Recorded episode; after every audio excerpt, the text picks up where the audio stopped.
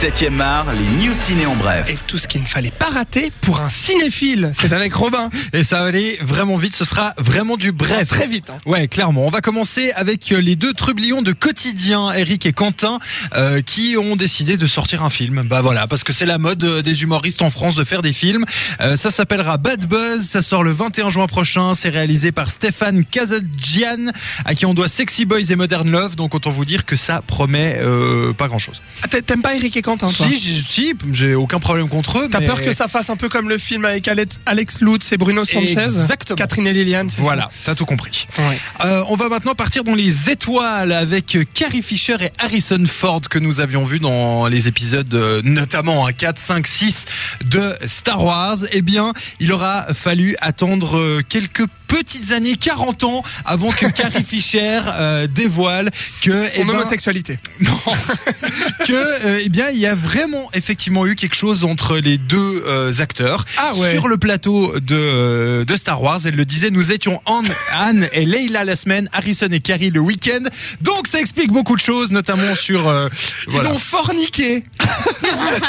C'est ça. Et pouf, ça fait Luc. Voilà, bon.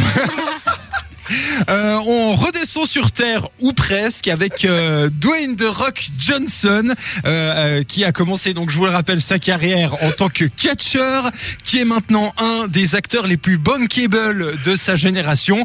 Et le monsieur a dit qu'il se verrait bien à la Maison Blanche et voilà. Et ouais prochaine prochaine étape pour L'homme le plus sexy du monde, pourquoi pas? voilà pour The Rock, puisque bah évidemment hein, avec l'élection de Donald Trump, alors qu'il n'avait aucune expérience politique, je pense que ça a dû donner des idées à deux trois personnes. Ouais, il sera peut-être opposé à Kenny West en 2000, euh, Peut-être. 2020. ouais. Ça pourrait être très très drôle.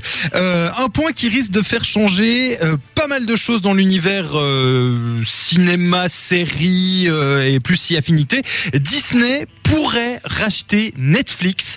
Euh, c'est euh, un peu une grosse grosse annonce qui qui qui va qui, qui est en train de tomber en fait. Alors c'est pas euh, confirmé pour l'instant, mais ça pourrait être un autre énorme rachat pour euh, pour euh, la société euh, de Mickey Mouse, euh, qui a donc, euh, on vous le rappelle, déjà racheté Star Wars, Marvel, entre autres, et donc ça leur ferait euh, un tout petit truc de plus à Oui, rajouter oui. dans leur euh, dans leur catalogue. Pas grand chose. On va terminer avec deux petites news encore très rapides. Tout d'abord, une page qui va se tourner d'ici quelques, quelques temps. C'est Robert Redford, euh, grande légende du cinéma, qui va euh, prendre sa retraite d'acteur après ses deux prochains films. Euh, donc encore deux films pour apprécier les talents de cet acteur. Après, il passera derrière la caméra. Hein, il va pas laisser tomber le cinéma.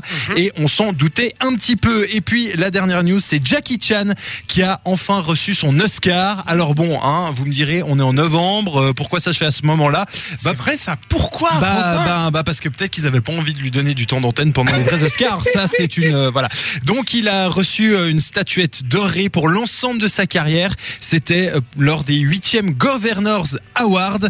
Donc, c'est évidemment, vous l'aurez compris, un Oscar d'honneur qui vient récompenser ses presque plus de 50 ans de carrière et plus de 200 films à son actif. Donc, ça méritait quand même un petit truc en or, quoi. On a même vu, pendant le discours, on a même vu Stallone qui filmait avec son iPhone. Voilà. Donc, Ça, Stallone a encore le pouvoir de lever ses bras et de filmer Tout avec un fait, téléphone. ouais, ouais, tout Voilà, à fait. c'est super.